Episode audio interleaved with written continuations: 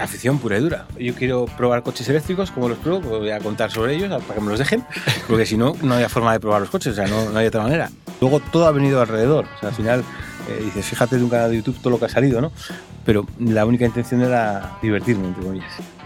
Bienvenidos a Siempre PC, el podcast donde puedes escuchar historias de emprendedores contadas por ellos mismos. Contamos con el patrocinio de Arcano Partners, asesor financiero independiente, líder en gestión alternativa y banca de inversión. Soy Beltrán Espinosa de los Monteros y hoy nos visita Daniel Pérez, de Thunder. Thunder, con sede en Palencia, se ha convertido en la empresa líder en el sur de Europa de cargadores de batería ultra rápidos. Desde cero y sin experiencia previa en el sector, lo ha conseguido en apenas seis años desde su creación. Esta es la historia de Thunder y su fundador, Daniel Pérez.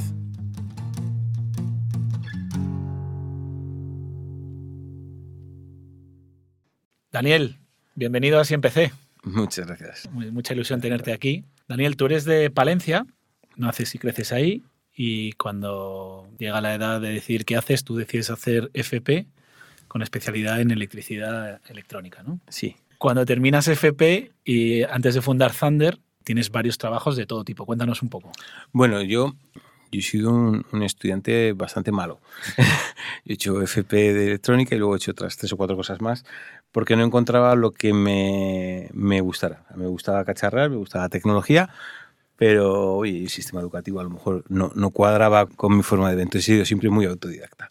Y he trabajado en todo tipo de cosas. La verdad que ha sido muy variopinto pero gran parte o la mayor parte ha sido centrada en la, en la tecnología que es lo que me, me, gusta. También hiciste tus pinitos en el sector inmobiliario. En el sector inmobiliario trabajé unos cuantos años, hice un máster en desarrollo inmobiliario, eh, trabajé en desarrollo, principalmente desarrollo de suelo, que la verdad es que hoy en día me ha venido muy bien porque me ha dado un conocimiento eh, muy importante de cómo funciona un suelo. Al final, cuando tú pones cargadores, parece que estás poniendo cargadores, pero realmente hay un trámite urbanístico y burocrático muy grande y, conocer cómo funcionan las cosas está, está muy bien. He trabajado un poco de todo y yo creo que esa diferencia de haber tocado varios palos y me da ese punto de vista distinto y esa forma de ver las cosas quizás diferente de, de una persona que se especializa solo en un campo y, y va en ese campo. Y aparte de trabajar en sectores de lo más diversos, imagino que tendrías una afición importante por los coches. A mí los coches me han gustado siempre, me han gustado bastante. Me han gustado todos los vehículos. Al principio me gustaban mucho las motos. He tenido motos desde los 14 años. Luego ya los coches. Cuando eres más mayor, pues te van gustando más los coches. Me han gustado mucho y sobre todo la tecnología. Al final el, transporte te da esa libertad que buscas y siempre pues, cuando eres joven quieres esa, esa libertad. Y luego pues en un futuro con el tema de los híbridos, al principio cuando empezaron los primeros vehículos eléctricos, híbridos enchufables, mm, yo me dedicaba al sector IT y claro, pues era una, una forma de tecnología. Salías de, de, esa cosa analógica de los motores de combustión y empezabas a ver la, electrónica ahí y ahí es cuando me aficioné más al, tema de vehículos eléctricos. Y ahí decides, en el año 2016, abrir un canal de YouTube donde tú básicamente pruebas coches eléctricos. Sí. Que supongo que sería por hobby. Afición pura y dura. O sea, al final era, yo quiero probar coches eléctricos, como los pruebo? Pues voy a contar sobre ellos para que me los dejen, porque si no, no había forma de probar los coches, o sea, no, no hay otra manera. Entonces lo que hago es montar ese, canal, empezar a hablar con los fabricantes de automóviles, me dejaban probar los coches y yo venía a Madrid a por los coches. Yo vivo en Palencia, entonces claro, de Palencia a Madrid hay 250, 260 kilómetros, que en aquel momento era una odisea porque los vehículos tenían autonomías de ciento y poquitos. Eh, había que cruzar el puerto, carreteras, bueno, sin cargadores casi, y, bueno, pues ahí empezó la odisea de, y ver cómo funcionan los vehículos eléctricos. Pero cuando lanzas tu canal de YouTube, no lo haces con ningún fin eh, Probar coches eléctricos porque me gustaba. Simplemente por, por afición. Afición pura y dura. Yo, yo creo que al final, pasión. O sea, algo te, porque algo te guste y te ilusione. Si, si algo no te gusta, te ilusiona y te apasiona, es complicado que luego salga nada. Luego todo ha venido alrededor. O sea, al final eh, dices, fíjate de un canal de YouTube todo lo que ha salido, ¿no?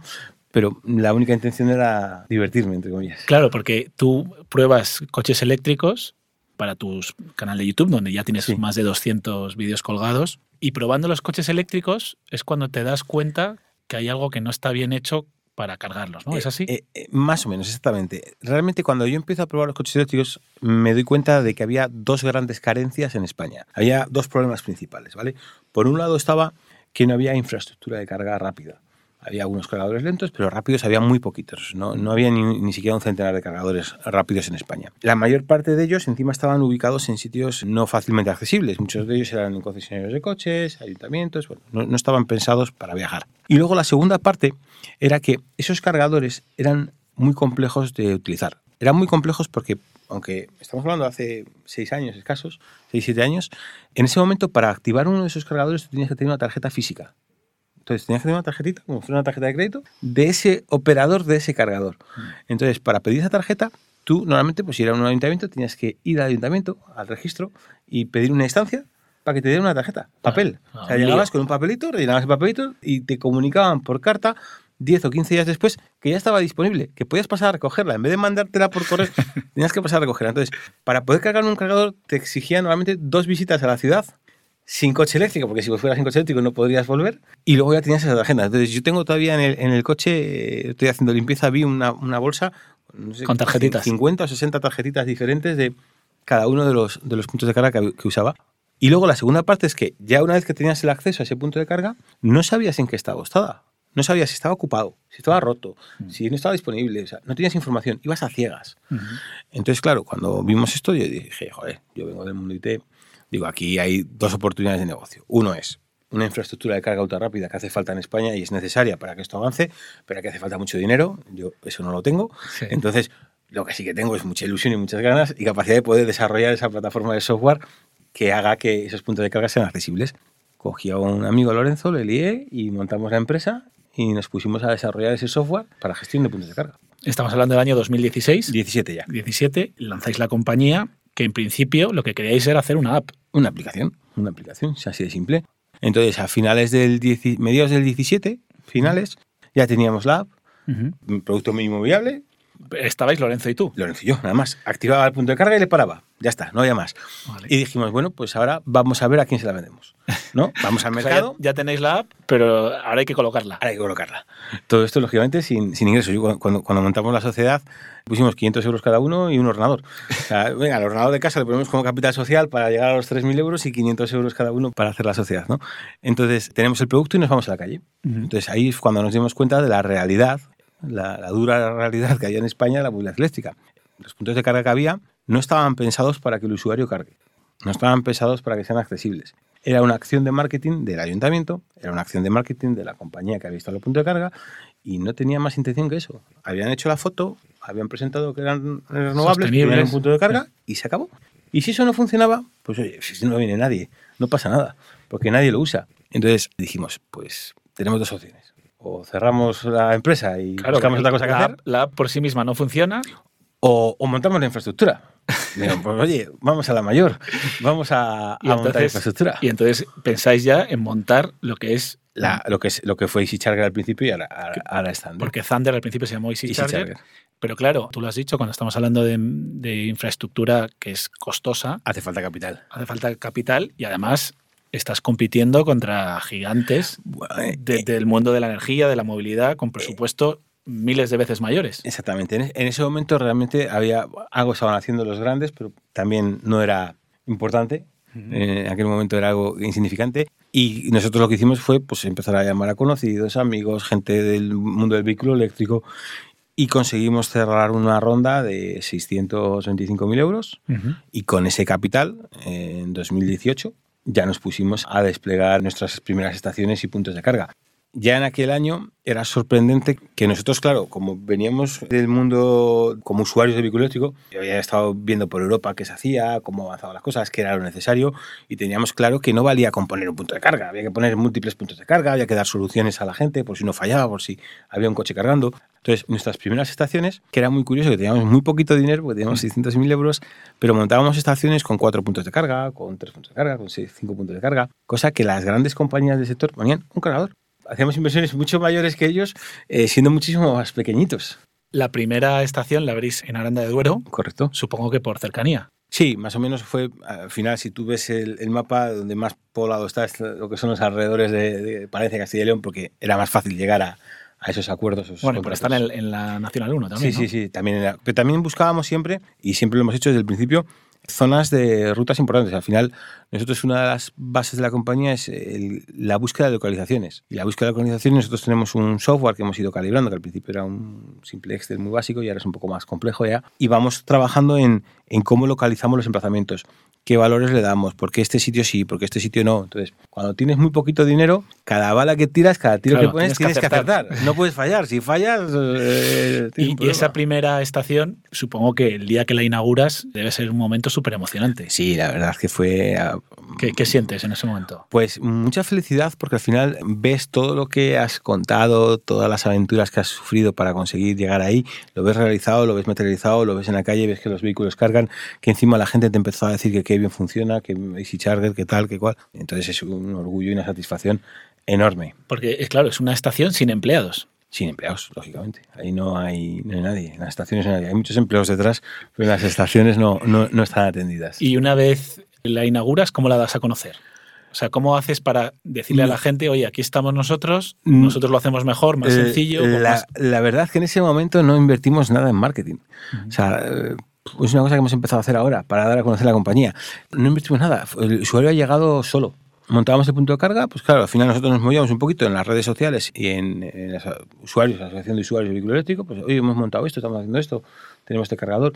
Eh, la gente estaba buscando puntos de carga ansiadamente por todos lados, entonces se encontraban, empezaban a hablar de nosotros y, y fue natural, o sea, no, no tuvimos que hacer nada. Yo sí que promocioné un poquito al principio a través de mi canal de YouTube, lógicamente, y lo que estábamos haciendo contra el proyecto, sobre todo al principio para buscar capital y luego para contar un poquito lo que, lo que íbamos haciendo. Y lo he promocionado a través de ese medio en principio. Ahora, lógicamente, pues tienes que hacer campañas de otra... ¿Y cómo es el modelo de negocio? Porque claro, tú haces una inversión importante, que lo haces gracias a los inversores que confían en ti, ¿y cómo generas ingresos? Nosotros generamos ingresos de la energía que vendemos. Nuestros ingresos vienen mm, exclusivamente de las ventas de energía. Digamos, tenemos dos líneas de negocio, que es la plataforma de software, la inicial, que ahora ya sí funciona y así se vende y la usan bastantes, bastantes empresas y operadores, y nuestra venta de energía. Pero toda la compañía gira en torno a esto.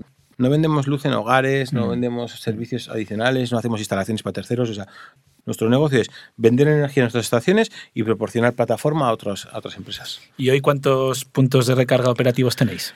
Pues tenemos más de 200 puntos de carga operativos, cerca de 70 y tantas estaciones construidas, ¿vale? Más de, más de 40 estaciones eh, operativas. Estamos en un mercado que apenas hay 75.000 coches eléctricos en España, pero los volúmenes de energía que se venden ya son significativos. Nosotros cuando vemos los números y analizamos, digo, joder, el crecimiento de un año a otro estamos creciendo a ritmos del 300%, una cosa así, en, en ventas de energía, al final, que es lo que te marca un poco el baremo de cómo está creciendo la, la venta de, de vehículo eléctrico, al final, y el uso de vehículo eléctrico. Mm.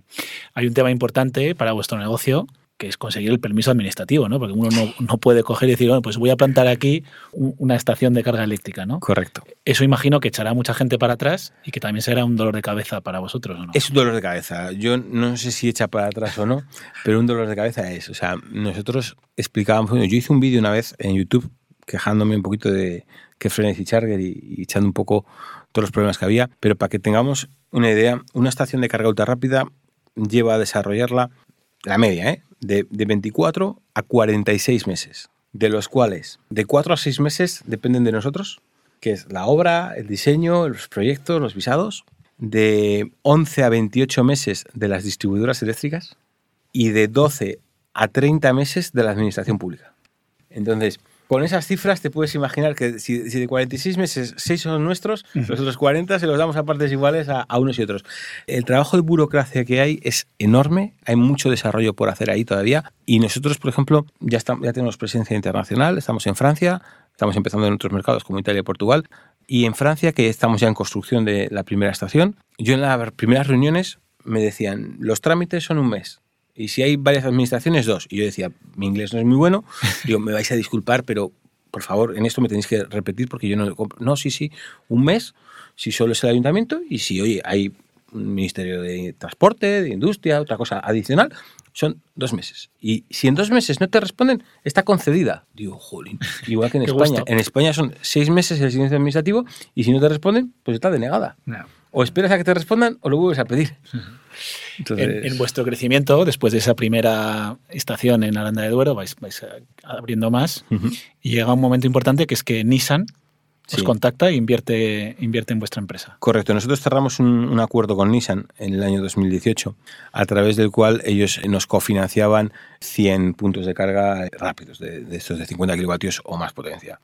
La verdad que eso fue un acuerdo que, joder, costó muchísimo, pero al final se llevó a cabo. Y ahí sí que tuvimos enfrente, digamos, a las grandes compañías que querían llevarse ese acuerdo. Al final era un acuerdo de valor de cerca de 2 millones de euros, entonces era una cantidad importante, para nosotros era vital. Claro, para vosotros era, Era- jugar en otra liga. No, no, era vivir o no vivir. O sea, era así. O sea, esto es viable o no es viable. Y, y conseguimos ese, ese acuerdo con ellos que nos ha ayudado muchísimo. Y bueno, todavía los usuarios de Nissan tienen una serie de descuentos y beneficios en nuestra red, lógicamente porque Nissan financió una parte de, de- de este proyecto, pero que fue lo que nos dio la, la luz. O sea, si, si no hubiéramos conseguido esa- ese acuerdo con Nissan, yo estoy convencido que hoy en día no estábamos aquí. Porque gran parte de la inversión de los inversores que entraron, entraron porque el acuerdo con Nissan estaba a punto de cerrarse. Claro. Si no, no habían entrado. El nombre de Easy Charger, que suena como un buen nombre, lo cambiáis a, a Thunder, Thunder, en, el año, en el año Eh, 22. Sí, el año 22. El cambio le empezamos en el 21, decidimos cambiarlo.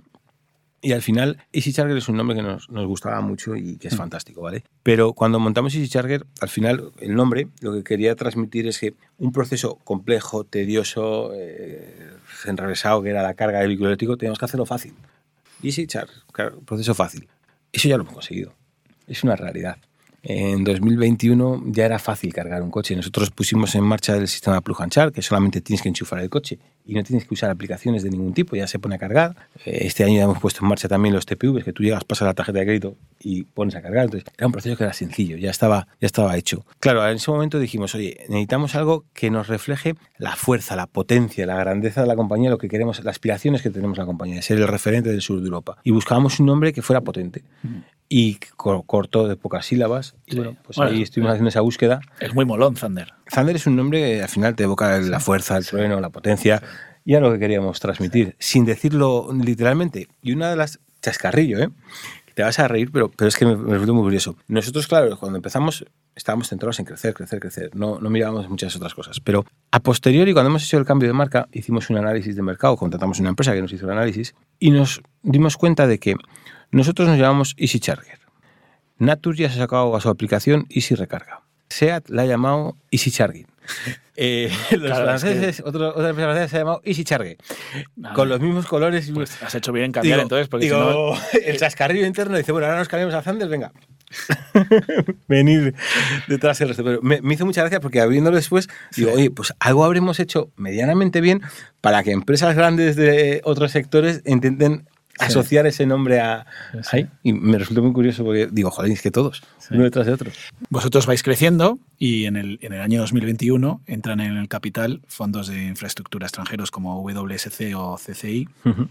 Me llama la atención que vosotros estando en España no, no hubiera ningún fondo español que apostara por vosotros, ¿no? Pues mira, en, en ese año, finales de 2020, empezaron a llamarnos a la puerta diferentes fondos de inversión y diferentes eh, eh, empresas para invertir en la compañía. Y empezamos a negociar con varios de ellos. En el mes de julio teníamos tres ofertas encima de la mesa. Una empresa privada y dos fondos de inversión. Uno de un paquete Y Summit y unos coinversores que entraron con ellos y otro, otro, otro fondo distinto. Ese fondo no era español, la empresa sí que era española. Y ahí es donde pudimos decidir y, co- y coger. Pero hasta ese momento nos ha costado muchísimo esfuerzo eh, llegar a, a- a conseguir capital. Nosotros, cada vez que hemos hecho las rondas, también por desconocimiento, cuando hicimos el crowdfunding, justo coincidió con la pandemia. ¿eh? Lo lanzamos en marzo, el 1 de marzo de 2020, 14 de marzo, todos en casa. Y conseguimos levantar el capital y ahí sí que estábamos al límite. Es decir, oye, como esto no tengamos Sí, la pasta en la cuenta en junio, y, y lo conseguimos. Pero el fondo, el fondo español le ha costado bastante más. Si bien es cierto, en, en Y Summit, pues la dirección son gente española, por lo cual eso ayuda bastante a entender eh, y a entenderte con ellos. Pero sí que ha costado mucho. Y yo recuerdo una anécdota que digo siempre, cuando empezamos en 2017, estuvimos Lorenzo y yo con una comercializadora eléctrica sentados diciéndoles, oye, mira, tenemos un plan de negocio, necesitamos dos millones de euros para llevarlo a cabo y nos vamos a convertir en el líder del mercado. Porque si hacemos esta inversión ahora con dos millones de euros, esto es, eh, no hay nadie haciendo inversiones, vamos a, a copar el mercado. Y nos dijeron que, que, ¿qué es eso? Tanto, si eso es el coche eléctrico, eso, es, eso, es, eso no vale para nada. No, no os contéis películas. Esto en el año 2017 con una comercializadora eléctrica.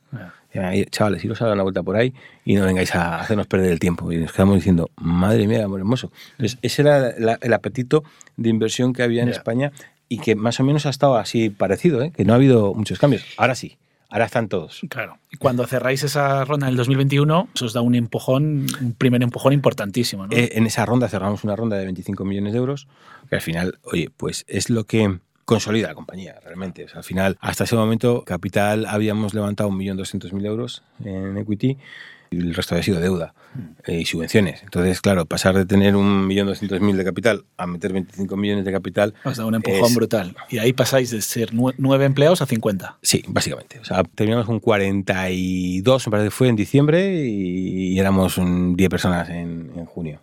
Eso es, así. Pero claro, ahí es cuando hay que crecer el equipo, profesionalizarlo. Eh, la verdad que oye, estamos muy contentos con, con Summit porque nos ayudó muchísimo, muchísimo a profesionalizar la compañía y a darle un punto de vista distinto. Nosotros ninguno veníamos de, no, no somos el, el emprendedor tradicional que podemos ver habitual, que viene de la carrera, que ha hecho una prueba y que... No, veníamos del mundo laboral, de trabajar, de hacer diferentes cosas. Entonces no teníamos esos modelos o esos modelos de negocio desarrollados, cómo contar la, la inversión a un fondo, cómo contar... Y ahí nos han ayudado muchísimo ellos Mm. y nos han hecho profesionalizar la compañía a un nivel muy alto. Ahora entraremos eh, un poco más en detalle, pero estamos hablando de que vais a hacer, vais a invertir 300 millones. Sí, est- estamos invirtiendo. Estáis invirtiendo 300 millones de euros, ya sois más de 60 empleados.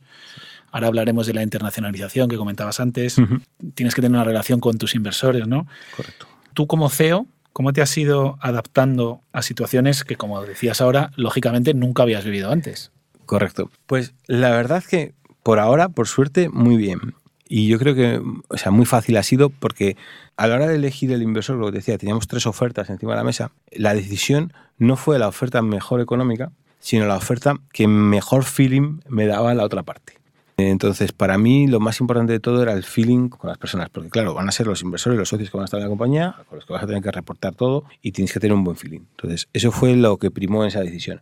Nos han ayudado mucho, pero también es cierto que es mm, bastante complejo. O de- pasas de me hace mucha gracia cuando la gente dice, monta un negocio para no tener jefes. Yo nunca he tenido más jefes. O sea, o sea, cuando, cuando tenía menos responsabilidad y trabajaba en una empresa, tenías el jefe tuyo directo y a mí no me cuentes y que te peguen arriba y que te digan lo que quieran, ¿no? Ahora no, ahora no hay a nadie que echar el, Claro, la eres culpa. tú, eres tú Eres el- tú y tienes encima a todos los accionistas de la compañía y tienes que reportarles y, Mm. y hacer las cosas. Entonces, es complicado. Tienes que profesionalizar y dar los datos muy bien, generar las expectativas y mantener esas expectativas que das. No puedes contar cosas que no vas a poder hacer. Entonces, eso es lo que vas aprendiendo con el tiempo y vas, y vas midiéndolo. Pero si tú tienes un proyecto sólido, que es real, que lo que estás contando es cierto, que no te estás inventando números y estás haciendo una nube ahí, es fácil. Porque al final tú conoces el negocio, tú sabes lo que estás haciendo. Entonces, tú Y tienes que transmitir la realidad y los, y los inversores están confiados y están tranquilos porque ven que tú conoces lo que estás gestionando y que lo que les está contando, contando coincide con la realidad y que son las previsiones más o menos que tenías. Siempre hay desviaciones porque nunca es igual. A lo mejor prevés hacer una inversión de 50 aquí y de 100 aquí y resulta que vas a 100 aquí y 50 al otro lado. Pero eso es el día a día, pero tienes que gestionarlo y gestionar esas expectativas con, con estos inversores. Mm, Después de ese primer empujón, el año pasado, en octubre, eh, recientemente, en octubre del 22, Mm. recibís un segundo empujón, un poco más fuerte este, Sí, este ha sido ya... eh, de, de Mirova, la gestora de Natixis, que os invierte 100 millones de euros, que además con una participación minoritaria. Correcto. O sea, que eso ya sí que os permite ya... Sí, o sea, digamos, si cuando entró Y Summit eh, con los inversores nos permitieron ya profesionalizar la compañía y dar una seguridad de crecimiento, esta inversión lo que nos permite es tener una certidumbre total de dónde vamos y de asegurar y reafirmar que las cosas que se van haciendo vamos en el camino, en la dirección, entendemos que correcta.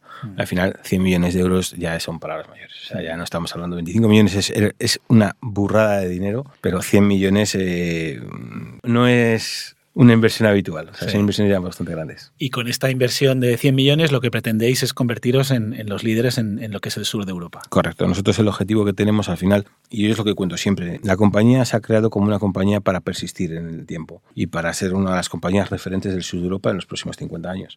O sea, no es una compañía que se monte para que desaparezca entre 5 años, no. El objetivo es ese. Entonces, estamos intentando trabajar para hacer la compañía el referente. Estamos haciendo el modelo que hacemos de carga ultra rápida eh, ya lo tenemos muy estandarizado y, y lo tenemos preparado perfecto en España y ahora estamos haciéndolo, replicándolo en Francia y empezando a replicarlo en Italia y en Portugal para ser ese referente. Nosotros entendemos que si quieres ser, una, o sea, los mercados se van globalizando. Tú no puedes ser un actor en un país porque entonces va a venir uno grande y va a decir, mira, para acá y ya está, y desapareces. Si tú quieres acelerar la transición, que es lo que nosotros queríamos, nuestra misión, siempre lo digo, es dar libertad a los usuarios de vehículos eléctricos para poderse mover con toda tranquilidad, pues para hacer eso tú tienes que tener la confianza de que haces, lo haces en un mercado global y con potencia este capital te permite hacerlo así. Cuando tú ya estás en varios países, eres un referente, vas marcando tendencias, porque nosotros al final, pues oye, vamos diseñando cosas que la competencia o otras empresas del sector, eh, tanto españolas como del norte de Europa, luego van aplicando en sus modelos, porque al mm. final esto es un mercado que es pequeño, todos nos conocemos y nos vemos. Entonces, cuando tú ves que ideas que tú aplicas hoy, los que son los más grandes europeos,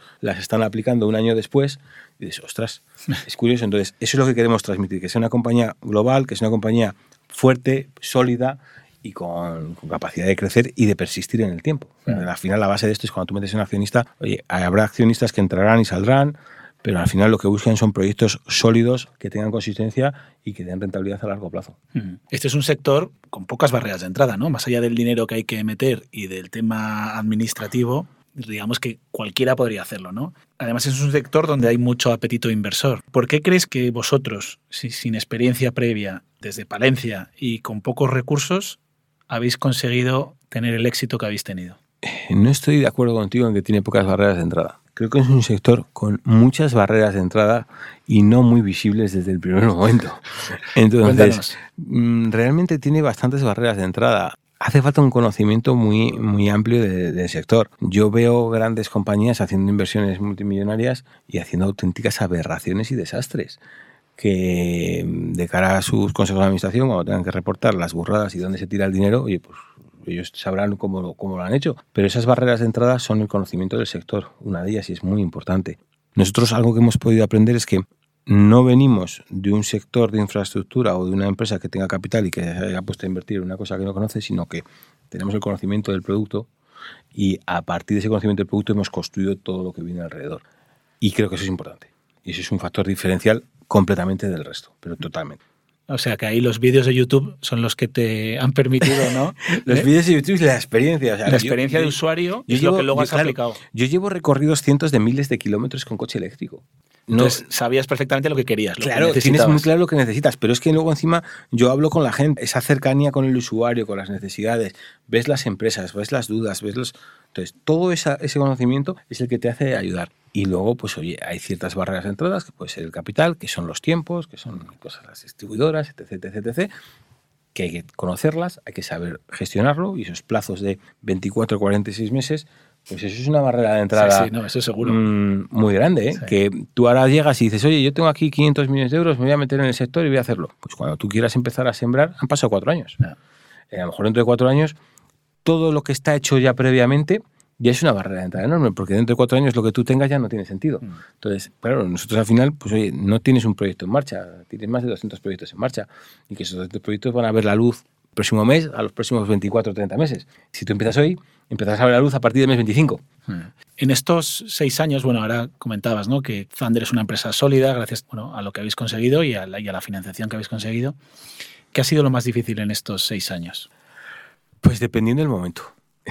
dependiendo del momento en un primer momento lo más difícil era conseguir capital. Mm. Ahora mismo lo más complicado es conseguir desplegar, invertir el capital. al final lo complicado es conseguir el dinero al principio, cuando tienes el dinero lo complicado es invertirlo de una forma eficiente. Me hace mucha gracia el comentario porque la gente dice siempre este comentario de, juego 100 millones, pues eso es que es muy difícil gastarse o invertir 100 millones de euros de una forma eficiente, porque tú no puedes coger el dinero y tirarlo, tú tienes que mm. utilizar el dinero de una forma eficiente, con unos parámetros y con unas directrices, y eso es muy complicado hoy en día. Los equipos humanos también son complejos. Formar un buen equipo que trabaje junto, que esté compenetrado, que funcione, no vale con coger cuatro personas y decir, mira, cojo cuatro figuras, una en cada empresa y les pongo a funcionar. No, esa gente tiene que funcionar como un equipo, hmm. tiene que rodar. Hacer ese, rodaje de los equipos es complejo. antes que estábamos 60 personas, ahora ya estábamos cerca de 75. Y nosotros, nuestras expectativas es acercarnos a más, bueno, superar las 100 personas en este año antes de cuatro o cinco meses seremos ya más de 100 personas y mm, cerca de 300 personas en la compañía para el año 2025 internas directamente. Eh, esos son luego adicionalmente más de 2.000 personas empleos indirectos que generamos en la compañía. Entonces, claro, gestionar todo eso es otro gran reto y una gran eh, complejidad, porque cada una de las personas tiene su vida, mm. sus necesidades, y gestionar el equipo creo que es también uno de los grandes retos de, cualquier empresa. Hablemos un poco de Palencia, ¿no? Porque por desgracia no hay muchas grandes empresas con sede en Palencia, así que imagino que seréis motivo de orgullo para todos los palentinos, ¿no? Sí, yo entiendo que sí. Entiendo que sí. ¿Qué ventajas e inconvenientes ves que has tenido por montar la empresa ahí? Ventajas, pues la verdad que mm, vivir en una ciudad pequeña para mí es una ventaja. La cercanía, el tiempo disponible, la libertad de poderte mover. O sea, yo, por ejemplo, tengo niños y si tengo que ir al colegio a la niña, pues me salgo de la oficina, me voy dando un paseo, en 10 minutos llego al colegio de la niña, la puedo llevar a, casa eh, y vuelvo a trabajar o hago lo que tenga que hacer. Entonces, eso para mí es una gran, una gran ventaja en una ciudad pequeña. Mm. Luego también, a la hora de generar empleo y de consolidar equipo, creo que el estar en una ciudad pequeña es beneficioso porque al final la calidad de vida que das a la gente, eh, al equipo humano de la, de la empresa, es, es muy buena y consigues consolidar y, motivar a esa gente para que pueda estar trabajando en la compañía de una forma eh, bien y, contentos. A nivel de administraciones públicas, pues oye, pues las administraciones públicas locales, pues, lógicamente te intentan ayudar porque una empresa que genera empleo es importante para una ciudad, en, todos los sentidos. Al final, nosotros, una de las cosas que puede diferenciar es que, digamos, generamos empleo de calidad, no vas a empleo cualificado. Eh, entonces, ese, ese, tipo de empleo en una ciudad pequeña como Palencia es muy, muy, muy, muy valorable y muy importante. Y además, eh, ahora estáis patrocinando al equipo de baloncesto de la ciudad. Que nos da bastantes alegrías. Que está en, en Lev Oro a punto de subir a CB. Ojalá, ojalá. Vamos primero, por ahora. Eh, con muchas ganas de que suban a CB. Yo creo que poder subir a un equipo como el Palencia, el Thunder Palencia, que además se llama Thunder Palencia el equipo, a ACB sería muy importante para la ciudad porque eh, una liga ACB mueve muchísima gente, que al final eso es eh, negocio para los restaurantes, para los hoteles, para las tiendas. además, Castilla y León históricamente ha tenido grandes equos, ¿no? El Fórum Filatélico, el, Correcto. el León también llegó a ser un gran equipo. Sí, sí, el, Burgos también ha estado jugando. yo creo que es importante. Y nosotros nos quisimos vincular con, con el equipo, por eso que al final es una forma de dar a conocer la ciudad y de devolver un poquito los favores y las ayudas que te hace la ciudad a, a ella. Mirando la vista atrás, eh, han pasado, ha pasado pocos años desde que has montado la empresa, cuando piensas en todo lo que habéis conseguido, ¿de qué te sientes más orgulloso tú como fundador? Pues yo creo que una de las cosas que te sientes más orgulloso es eh, del empleo que estás generando y a las familias que estás dando, trabajo. Porque al final, oye, pues son más de 70 familias a las que das trabajo y eso es, es un orgullo. Mm, sin duda. Vamos con las tres últimas preguntas que nos trae nuestro patrocinador Arcano Partners, que es líder en gestión alternativa y banca de inversión. La primera pregunta es que nos hables de alguien a quien admires o que haya sido un referente para ti. Pues yo te diría que mi padre. Al final, mis padres, en general los dos. Si no fuera por ellos, no, no estaríamos aquí y no habríamos hecho todo lo que hemos hecho. Me han apoyado siempre incondicionalmente en todo y con mucho sudor y esfuerzo. Muy bien. ¿Algún libro que hayas leído en tu vida que te haya inspirado o que, te, o que hayas aprendido o que puedas recomendar? Pues muchos. A mí uno de los libros que mm, le tengo como referente porque fue, el, digamos, el libro que me dio la afición a leer. Porque yo al principio no me gustaba mucho leer y fue el que me dio la afición a leer. Fue Los Pilares de la Tierra. Me gustó mucho y me, me, generó esa afición a, a, empezar a leer libros. Luego, pues al final depende del tema que quieras bueno, recientemente estuvo aquí Iván Macías, que es un músico extraordinario, que próximamente va a adaptar Los Pilares de la Tierra a musical. Así que seguro que, seguro que te gustará. sí, sí, sí. Y la última pregunta, ¿qué le recomendarías a alguien que está pensando en emprender? Supongo que te habrán hecho esta pregunta muchas veces. Pues mira, yo, yo he emprendido varias veces en la vida y mm, otras veces me ha salido mal y esta vez ha salido bien. Mi recomendación es que se rodee del mejor equipo posible y que no escatime recursos en su equipo. Porque esto no es una persona, esto es un equipo. Y yo lo que he visto y cuando analizo en mi vida otros errores que he cometido en una empresa que he montado y que no han funcionado, te pones a analizarlo después, al final es la falta de equipo. Una persona no puede hacer todo y hacerlo bien. Es imposible. En algo fallas. Entonces, en lo que falles, necesitas a alguien que lo haga bien. Y si tú eres muy bueno haciendo A, necesitas a alguien que el B lo haga también muy bien. Si no tienes el A y el B, no, no, no funcionas. Entonces, un equipo humano muy bueno. Eso es lo que recomendaría siempre. Muy bien, Daniel. Pues nada, muchísimas gracias por venir aquí a contarnos tu historia y enhorabuena por lo que habéis conseguido, que es espectacular. Muchísimas gracias a ti, Beltrán. Gracias. Un placer. Gracias a Arcano Partners por patrocinar este espacio. Arcano Partners apoya a los emprendedores. Si queréis estar al día podéis suscribiros a nuestra newsletter en nuestra web asiempc.com. Nos podéis seguir en Instagram, Twitter, LinkedIn y Facebook y enviarnos vuestros comentarios. Si queréis contactarnos, nos podéis escribir a info.asiempc.com. Gracias a nuestro técnico Edgar Iván Espinoza por permitirnos tener el mejor sonido. Gracias María Moya, parte del equipo Así Empecé.